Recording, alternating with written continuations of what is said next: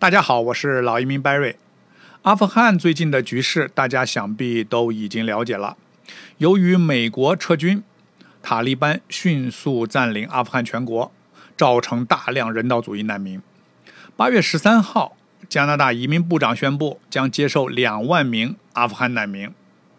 那么这个消息一出来，很多人，包括我知道的一些正在等待呃的技术移民、商业移民申请人。尤其是有的人已经等了四五年了，甚至时间更长。由于疫情啊，申请被严重的拖啊推迟，他们的心情是很复杂的，啊，可以说对这种消息难以理解，啊，是吧？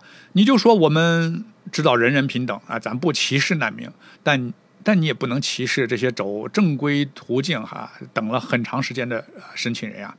那凭什么？啊，这些等了那么多年的人你不管啊，要优先接受这些难民呢？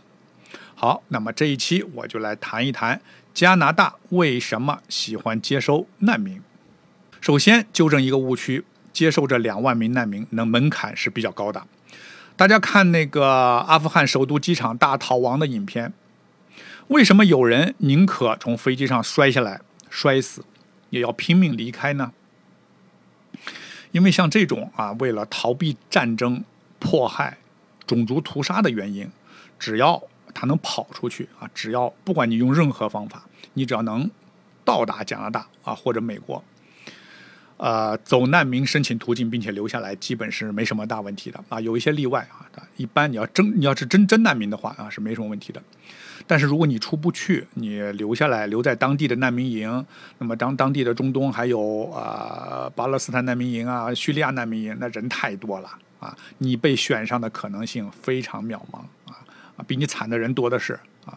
那就拿加拿大两万个名额来说，呃，门槛也不低。这两万个名额，它是优先给在啊加拿大驻阿富汗使馆的。工作啊，当地的工作人员和其家属，比如当地的翻译、厨子、保安等等。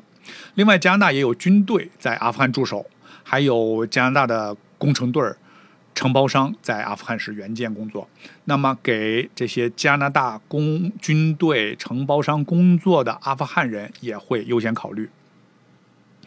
剩下的名额也不是全部留下来给那些哇最惨的无家可归者。啊，也他会有配额啊，分配给各个渠道的难民。另外还会优先考虑妇女运动的领袖啊，维权人士啊，因为这些人呢，他如果留下来会受到塔利班的迫害。那还有一些记者呀，还有一些少数群体，比如说弱势群体啊，比如说呃女孩、同性恋等等。那总之，加拿大它还有一套自己的甄别审查难民的程序。那这个我下一期会讲难民的申请程序。那么这一期我就来说说加拿大为什么喜欢接受难民。第一点呢，就是历史原因。作为一个传统的移民国度，加拿大的难民制度由来已久。十九世纪初期就有大量美国黑奴逃到加拿大避难，当时得到了英国殖民当局的接收。一九五一年，加拿大参与签订联合国的难民公约。承诺履行国际法律义务，尊重难民保护政策。二战后的加拿大接收了大量的欧洲难民，比如1956年安置了3万七千名匈牙利难民，1968年安置了1万一千名捷克斯洛伐克难民。这个时期呢，加拿大经济在扩张，需要更多的劳工，而这些难民的到来就补呃填补了劳动力的空缺。七十年代到八十年代，啊，发生了越战，越战产生了大量难民。一九七九年到一九八一年间，有五万多名越南船民来到加拿大，啊，成为加拿大史上最大规模接收难民的行动。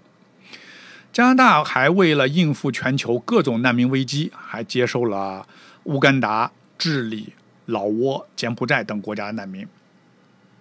那么，联合国为了表彰加拿大的难民保护工作，于1986年向加拿大人民，啊，他就给加拿大全体人民颁发了一个奖——难民事业做出了重大和持续性的贡献的这个最高奖，就是南森难民奖。这个是联合国一至今为止啊唯一的一次向全体国民颁发这种奖。那时至今日，加拿大一直维持相对宽容的难民政策。从2003年到2013年期间，在发达国家里边接受难民国家人数里边，加拿大排名第二。大家猜第一是谁？第一是美国。啊，但是加拿大人口可只有美国的大概十分之一啊，啊，所以你要从这个方面看的话，加拿大获得联合国颁发的这个最高奖难民奖啊，绝对是当之无愧。这是历史原因。第二点的原因是政治原因。无论是政党还是政客，他抢头条收留难民，事实证明是的确会给他们加分的。前面我说了，加拿大历史上有持续接受难民的制度，老百姓心里已经习惯和接受的。那么，只要是高举难民大旗的政客，往往更容易获得选票。接受难民的费用，反正是国家出钱，老百姓呢不用直接掏腰包。那做好人谁不愿意呢？所以呢，加拿大老百姓往往对打难民牌的政客是支持的。果然。啊，这次就在移民部长宣布接受两万名阿富汗难民之后的第二天，加拿大的现在的总理小特鲁多就突然宣布提前举行大选。这难道刚好是巧合吗？加拿大现在可是全国上下还在努力抗击疫情扩散呢，这个时候讨呃搞大选，明显是跟防疫背道而驰的，所以政治目的是显而易见的。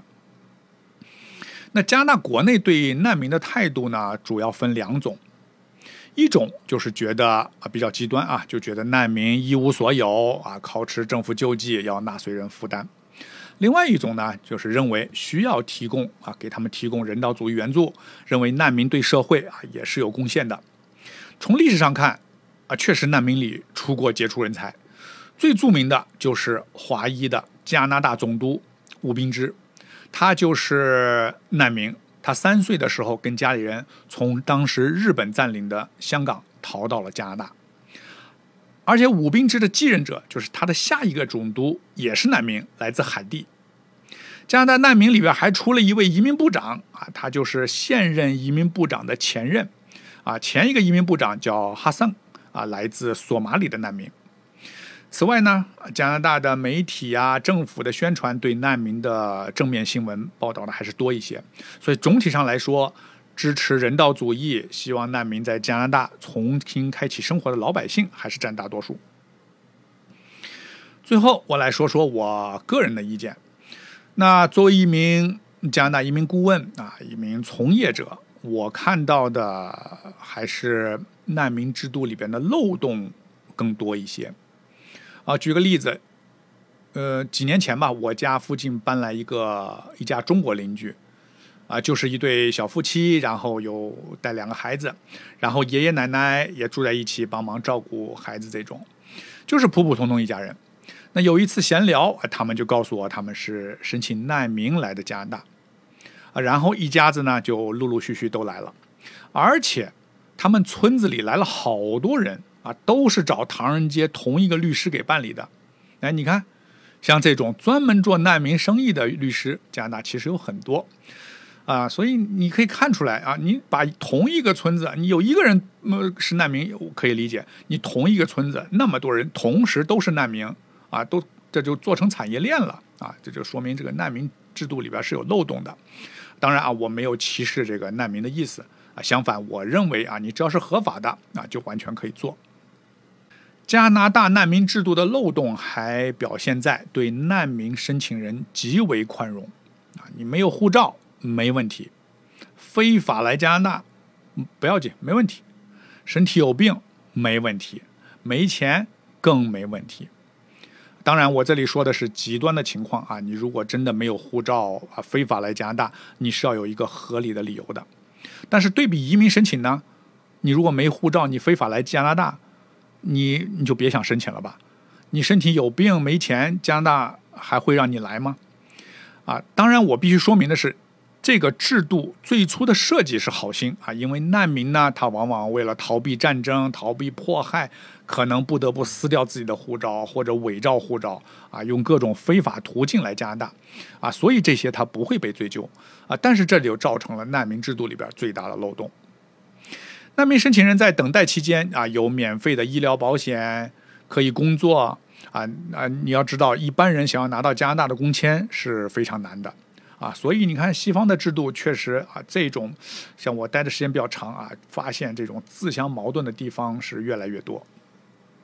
还有一件事情很能说明问题，呃，加拿大前总统特朗普执政期间，对非法移民当时是实行的是零容忍政策，那就大造成了大批的非法移民啊，跨过美加边境进入加拿大，当时造成了加拿大边境难民危机。啊，他们为什么来加拿大呢？就是因为加拿大总理小特鲁多发了推特说：“无论你们什么信仰，无论你们是逃避迫害、恐怖主义还是战争，加拿大欢迎你们。”这话听起来多漂亮啊！啊，所以呢，几年前加拿大边境每天无数人背着大包小包从美国往加拿大走，那电视上有报道。你如果你看电视，你你绝对不相信这些人是难民，那就是感觉就是那些无家可归者拿着包拖拖家带口就来了，那边境官员也没办法啊，他直摇头啊，因为他们来申请难民完全是合法的，你不能拒绝。最后人太多了啊，怎么办？那个边境的皇家骑警就在那个每一个边检站就竖一个很大的牌子啊，用英文上面就写着：你来加拿大申请难民是不一定能成功的。啊，你如果不成功，你还要回到美国，那人家才不管呢，先进来再说。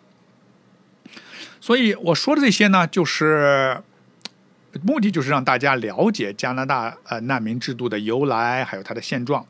那现在的难民已经不是上个世纪那种情况了，当然不能否认联合国人道主义的救助情况还是为主的啊，但是呢，难民也已经变成了产业。难民变成了政客吸引选票的手段。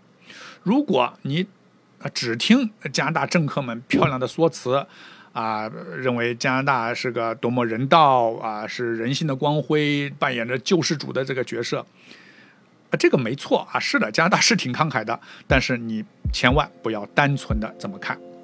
好，那我今天的分享内容就到这些。我是老移民 Barry，我在多伦多，感谢您的收听，我们下一期再见。